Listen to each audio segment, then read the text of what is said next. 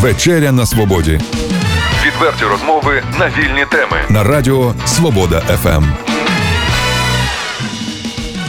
Вітаю вас в ефірі Радіо Свобода ФМ. Вечеря на свободі, точніше скажемо. Сьогодні ми спілкуємося у студії з нашим земляком, адже він родом із Салтикової Дівиці. Що на Ну, як- Чернігівці? Ні, ну На як сказати, ну як сказати, я тут народився на в Горлівці, але все дитинство мені проходило на Чернігівщині, бо що мої батьки з Чернігівщини. Ну, у Петро будь-якому- Антип, у архітектор, художник, разі, скульптор. е, Все одно наш земляк, як би та не крути. І ви е, взяли участь в, е, в конкурсі, який проводить міська рада стосовно меморіалу, який буде на Чернігові. Так. Створений. Про ваш проект давайте поговоримо. В чому родзинка вашого проекту? Е, До речі, одразу скажіть, з ним можна ознайомитися з цим проектом і як? Ну, Усі то чернігівцям. поки що- Ні, ну я думаю, що можна за- за- ну, за- зайти чи на Фейсбук, а зараз може пойти ще в мері, якщо він там стоїть, і можна там подивитися. Справа в тому, що я рахую, що е, е, дуже було сложне місце вибрано для такого комплексу на місці пам'ятника Леніна, і треба було зробити якийсь такий героїчний момент, комплекс. А в чому складність? Енергетична складність? Ні, не енергетична складність. Справа в тому, що ну, робити просто трагедію, там, типа свічка, там, чи щось таке, там, крести, там, і навіть може якісь там тризуби, це не то місце. Якщо брати дуже, дуже ну, узко брати там, і, і говорити о тому, що зробити просто Небесні сотні там, чи воїна Мате, ну, а то, то ж місце не дуже ну, добре. Тому що це центральна вулиця, там, ну, бульвар центральний, там, місце центральне. І треба було якось зробити, щоб е, ну, показати всі ці ну, питання підняти, але підняти через якийсь там ну, героїзм. Розумієте? І так я ну, люблю Чернігівщину, і ну, я багато участвую в тендерах. Слава Богу, багато виграю тендерів. От. І я обов'язково вирішив прийняти участь в цьому тендері. Я пішов, просто брав е, київського князя Мстислава. І рахую, що київський князь Мстислав е, ну, ну, а достойний. князь, можливо, Ой, я перепрошую, Чернігівський да. Чернігівський, я перепрошую, да, Чернігівського князя Мстислава Хороброва. От, і я рахую, що він ну, ну, для Чернігова він дуже багато що зробив.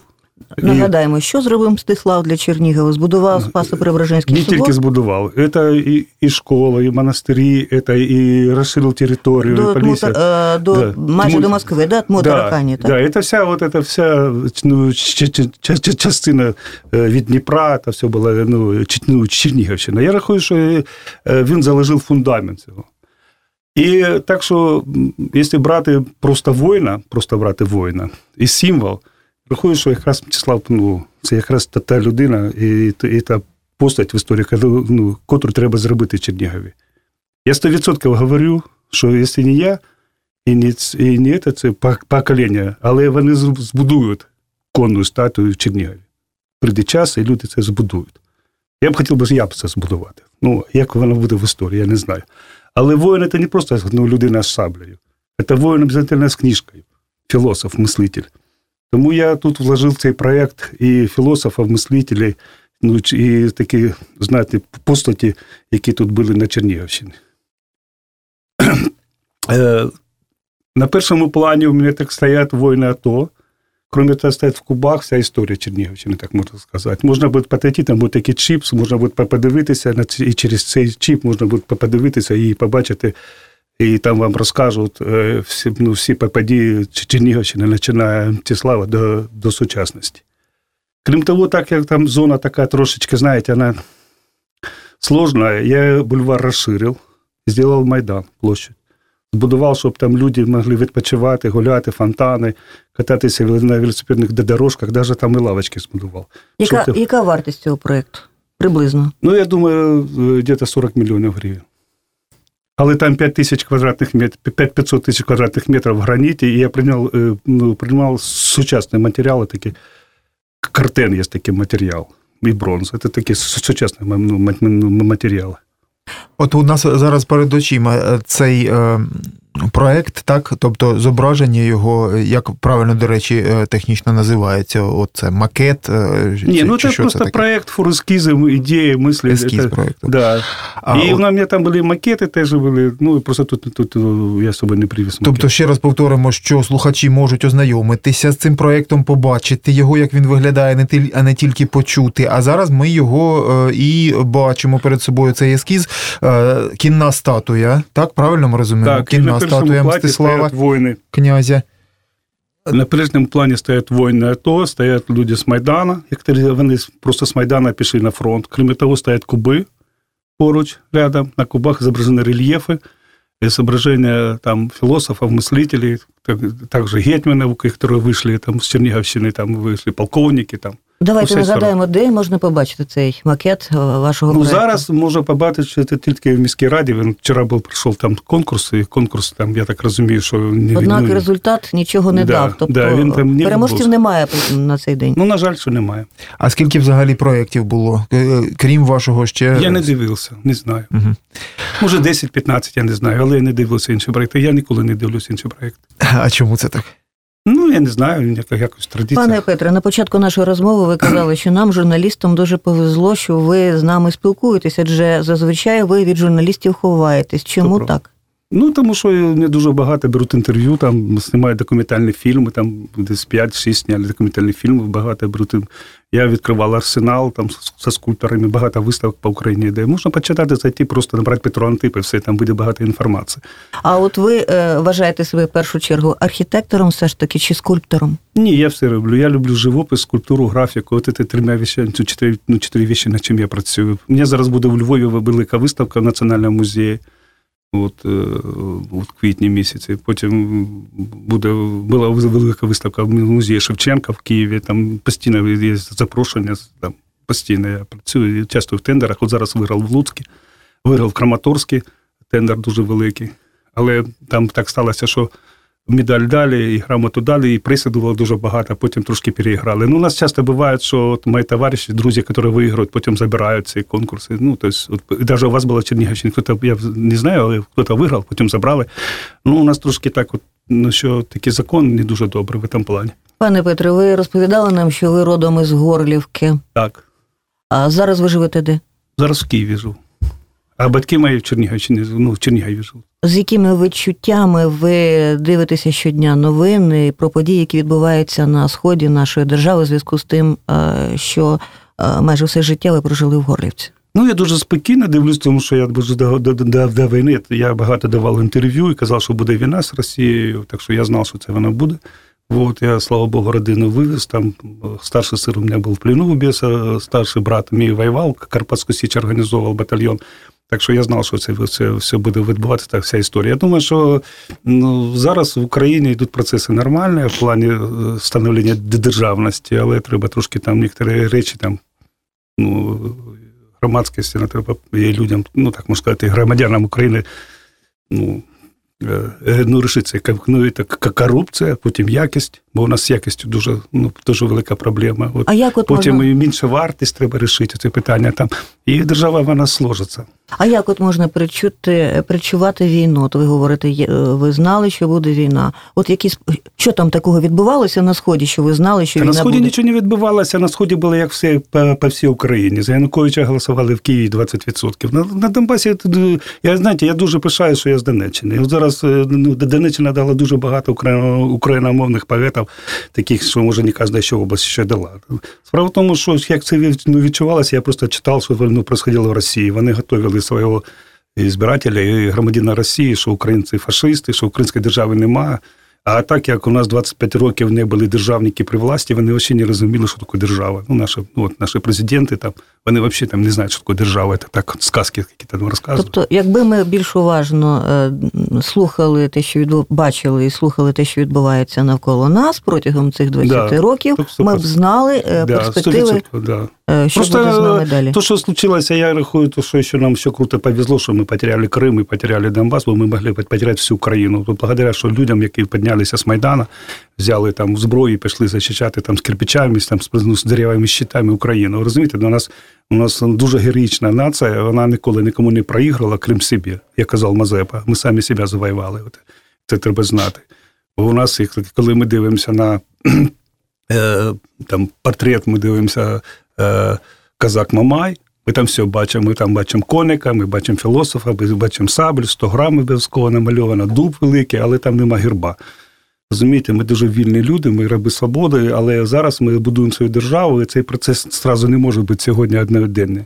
Розумієте, він буде приходити, може, 15, 20, там, 100 років, тому що французи теж е, будували там свою республіку, там поки починають якобінців, закінчили Наполеоном III. Пройшло, мабуть, чуть, чуть, ну, чуть ли не 100 років, а немці в Німеччині зробили дві війни. Так що цей процес формування державності він у нас йде. Це, це дуже я мене радує, і все буде нормально. То, що я, допустим, потратил там, ну, втратив на Донбасі там квартиру, там дом, недвіжимость там свою. Ну, ну що, ну жаль, ну так сталося. Я, У мене родина з 1640 року з Салтакової дивізії, книжку вони там видали в Куліковці. Я так трошки ізучав свою родину і дивився, які були голодомори, там, як були до революції, до, і так все постійно, постійно, постійно українці там щось втрачували. То то була війна одна, то інша війна, то третя війна. І от і моя родина все время подималася в середній клас, подималася середній клас. От я зараз теж я піднявся в середній клас, прийшов Путін, це знову ну, забрав. Ну що робити? Але я духом не падаю, я багато працюю, от і ну, розбудовую, як я можу там. Е, з нашу країну. А от е, скажіть, що ви вважаєте самі е, зі своїх проєктів, у яких брали участь, можливо, з таких, які на слуху відомі, щоб одразу асоціювалися? Ну, в історії мистецтва в мене знаходиться площадь в Запоріжжі, там дуже багато що збудував. Потім такий дуже потужний такий проєкт, там фонтан. Потім я виграв тендер теж. Я я, по, я по фонтанам взагалі мені дуже серйозно. Ну, ти може зайти, от подивитися патронтип фонтани там видав. Там. А ви у нас фонтани не будували в Чернігові, пане? Ні, не, не будував. Я нічого в Чернігові, на жаль, не будував. А так взагалі з тим, як зараз у Чернігові відбувається реконструкція, ви знайомі, дивилися? Ну, я так я просто приїжджаю кожен тиждень до своїх батьків. Я рахую, що я не хочу кидати там меру ліща, але вас мер буде постійно перемагати, тому що він правильно вибрав курс, і він багато будує парків, багато будує там фонтанів коли є питання такі, нравиться, не нравиться. От, але він багато там переходи робить, і це дуже правильно. Тому що я багато працював з мерами, і ті мери, ну, ті мери, які займалися ну, благоустройством, і вони розбудовували те міста, вони постійно перемагали. Навіть от я працював з Сін, такий мер, теж був в Запоріжжя, він там гарячу воду зробив безплатно, то ля-ля-ля, я кажу, ти програєш вибори, так і не програв. А от, е, допустим, я не дуже поважаю мера Харкова, Кернеса, чисто політичний, але він там збудував парк, один, інший, третій, і люди будуть постійно за нього будуть голосувати. Тобто можна сказати, що е, серед мерів України наш Чернігівський... Я рахую, що вам ну я не хочу кидати ліща. Я ну ну я такий, я дуже ну, я дуже себе поважаю. Може бути на потужна. перших місцях е, да. по кількості він правильно поступає. Як він створеного, збудованого в Чернігові. Так. Так воно я так я з ним ні разу не спілкувався. Я просто я бачу зі сторони, як будуються тут переходи, як будуються тут площа, як тут будуються парки. Що він тут будує, так що. А знаєте, можна ж казати, що та слухайте, у нас грошей не вистачає на медицину, там, чи на освіту, чи на дороги, чи на покращення місцевого транспорту. Про які фонтани йдеться? Ні, ну справа в тому, що вам і на фонтани не вистачає грошей. Такого не може бути в світі, що якщо у нас, допустимо, криші текуть, а медицина гарна. Такого не буває. Ми просто десь рівно вона йде. Там. У нас не може бути гарних дорог, якщо у нас, допустимо, е, немає нормальних школ. Це все ну, ну, все тримається разом. Так що я думаю, що якщо було більше грошей, якщо б ви знали, скільки грошей кладуться в Євросоюзі на благоустройство, то вам взагалі нічого грошей не дають на на благоустройство. Не було у вас але, думки? але я перепрошую, все одно ваші люди будуть пишатися цими фонтанами, цими е, майданчиками, будуть пишатися цими бульварами. Так воно заложено. Ви знаєте, я перепрошую, може зараз багато говорю, але е, там ну я так трошки читаю багато історій. Там читав історію Російської імперії, тому я відчував, що буде війна. Так, от Марк Аврелій такий, да, от е, і Клавдій, там взяти Римську імперію, да, от ну Клавдій, він. Е, ну, завоевал Англію. Все одно у нього був дуже низький рейтинг. Він там устраивал гладіаторські бої, все одно був ну, ну, низький рейтинг. Потім у нього там він давав хліб, ну, безкоштовно ну, був ну, дуже низький рейтинг. Але коли він став будувати в Римі, став будувати, розбудовувати, у нього рейтинг дуже-дуже піднявся. Цікаво. Це правда. А я читала таке, що навпаки необхідно почати війну, щоб підняти рейтинг. Ні рейтинг піднімається тільки хто будує. Это, это не тільки всі. е, От знаєте, от, е, ну, хто займається будівництвом, всі от е, імперії, там ми самі беремо, або державами, вони будують. Пане Петре, от приїжджали б до нас на Чернігівщину, в Чернігів, і створювали нові фонтани. Нові я- проекти. Я, так не можу. я Нам так, не ну, вистачає вас. Ні, ну що я от я Нащадка зараз, ну я зараз от Антонія. зробив проект, я рахую, от е, ну у мене багато є про- проекти, можна подивитися, які виграні, які збудовані, але я рахую, що я не знаю, тут поки що не дуже добре прийняли е, мій, ну, мій проект, цей, який я зараз з князем ставлю із, із воїнами. Да? Ну, ну я рахую, що це дуже класний проект. А як ви думаєте, от якщо повернутися до цього проекту, чого його не так сприйняли, як ви хотіли? Що завадило? Ну, я, я, рахую, що от е, у нас е, е, з, з ну, дуже багато таких речей було в Радянському Союзі, дуже непоганих, бо е, ну, е, не можна було багатіти, розумієте? От, от просто, то есть, вот, как-то люди все бедно жили, и все было нормально. Там, что, допустим, директор шахты у нас зароблял там 160 там, рублей, там, що, там, допустим, забойщик заробляв 300, там, 500 гривень, тобто рублей. Розумієте? І тому архітектура якось рахувалася раніше, були конкурси. Зараз конкурс, конкурси трошки спліндровані. І зараз взагалі ввели в архітектуру Прозора, яку повністю треба повністю відмінити в, ну, в архітектурі Прозора. Це ну, інша історія. Але якщо проводити конкурс, от у мене друг виграв Мазепу в Харкові. Ну, що далі медаль у нього забрали цей проект все одно. От А, а як це все Дєцький- таки Ну, так тому що, знаєте, конкурс провели, а потім міська рада там щось там рішає по-своєму. Там, ну, там, ну, багато є таких причин. Я рахую, що треба вернути, е, щоб були конкурси, е, ну, якщо ну, об'являється конкурс на, на, уровні, на рівні ну, республіки, то я рахую, що не треба, щоб там були місцеві архітектори. Ну, в журі. Треба можна пригласити архітектора ну, со всієї області, тобто з держави пригласити області, щоб приїхали з Полтави, та, наприклад, там з Києва приїхали в журі, щоб ви їх пригласили за один тиждень, щоб вони ну, не знали, що там буде происходить. Це перше. По-друге, я коли був е, председателем на журі на Сосюри, от як я проводив конкурс, коли починають обговорювати проекти архітектори на конкурсі, це болтовня, я рахую. Треба просто, я прийшов, собралась, ну, нас, нас, нас комісія собралась, да? І теж давайте обговорювати. Я говорю, та ні, почекайте. Давайте проголосуємо просто. Ми ж всі тут маємо ну, вищу освіту, ми знаємо, що архітектура. Проголосували. А потім вже будемо обговорювати. Потім. І коли ми на Сосюру проголосували, було 9 проти 1. Я потім хуже говорю, як був председатель журі. А що вже обговорювати? От уже, ну, вже є все. Давайте хлопця, ми йому дали медаль, дали там 800 тисяч гривень, чек виписали, там, будуйте, ну, будуй е, с- Але коли починається місне, не, з- ну, вони, неважно, чернігівські, чи полтавські, чи київські, починають це обговорювати. Ну, знаєте, ми от, це, я рахую, що не так треба. Потім, е, треба, щоб як тільки конкурс пройшов, виграв, е, ну, людина виграла, все. Ніякі громадські організації, я теж проти них виступаю, не повинні ну, щось там розказувати. Я перепрошую. Ну, я при- приходьте до зубного лікаря і розказують, як треба ну, е, ну, зуби ну, лікувати. І тому архітектура трошки ну, стала в незалежній Україні падати. Не тільки в Чернігівщині, та й на Київщині, і в Донбасі, везде. Треба, щоб професіонали займалися. Пане Петре, давайте е, відповісте нам на одне запитання. Головне, для кого ці скульптури робляться? Е, В результаті для скульпторів, архітекторів, для мерів чи для громади? Справа в тому, що е, вони робляться для громади, але є закони архітектури. І є, наприклад, ну, ну, пр- пр- професійність. Нема в світі, я вам кажу, от ми беремо саму класну архітектуру, допустим, Німеччині, да, там, або в Штатах, або там Сєвтовські ну, Емірати, чи Китай. Ніхто нічого не обговорює. Про що ви говорите? Конкурс пройшов, все, тема закрита, професіональний вибір. А потім, тому що архітектура, от я там приймаю, типу, наприклад, такий матеріал е, кар, ну, ка- ка- кар, картен, от як архітектор, да? Ну, хто з громади знає, що це за матеріал? Розумієте? Це потім приходять, е, це потім треба говорити. Я вам х- ну, хочу сказати, що ну, ну, людину вчили, він, ну, він працює. Знаєте, от коли ми приїжджали в Донбасі, е, е, дуже таке там, ну, Так, е, заказ, приводять гроші, да і кажуть там. Що таке красиве мені розказують? Я йому кажу, послухай, перепрошую, це правда, це ж не анекдот. Я йому кажу, ти наворував на вугіллі, накрал, на металлі і розказуєш мені, що таке красиве. А я дитяча школа, там, художнє училище, чин спілки художників, там займаюся постійно виставки. Меня, от я сьогодні ночі не спав, бо у мене це іспит, розумієте? Я постійно іспити дивлюсь.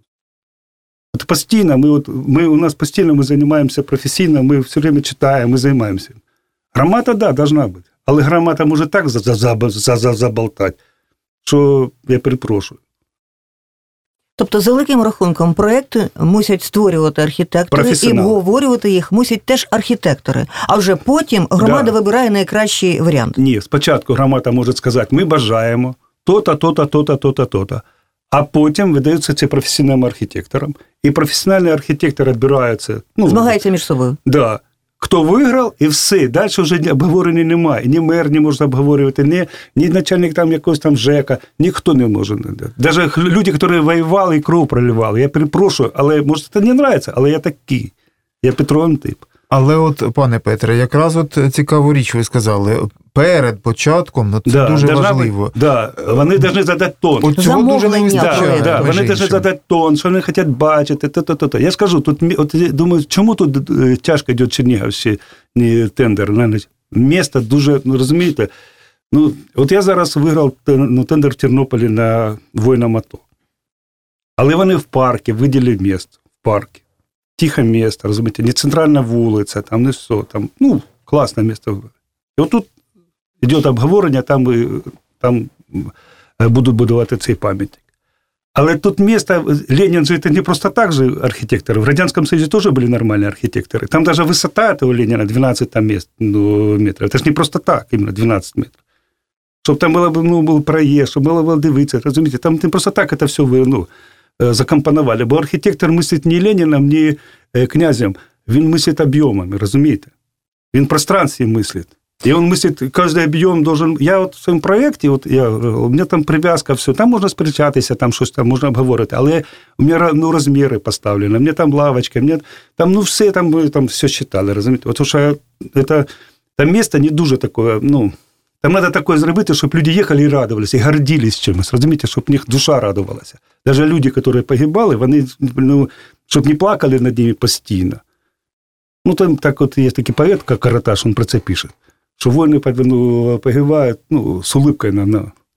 Розумієте? Ми зрозуміли. Тобто кожною справою мусить займатися професією. Сигнали, да. Я ж кажу, от я дуже посередині- часто навіть на громадському виступав в Києві, там е, і казали мені там, ну як це, ну громадське обговорення. Я говорю, ну я так, от я так бачу, розумієте, вони дуже так були здивовані. Пане Петре, до вас з пропозицією. Як тільки на Чернігівщині, одразу до нашої студії. Ви цікавий співрозмовник, і ми хочемо з вами спілкуватися знову і про архітектуру, і про мистецтво, і про проекти наші, які будуть іще, я думаю, Чернігів вже відбудовується. Ми ж Так. європейське місто. У нас попереду великі перспективи. А на сьогодні будемо з вами прощатися. Дякуємо вам, Дякую. Петро Антип, Можна а, сказати, що наш земляк нащадок нашого Антонія.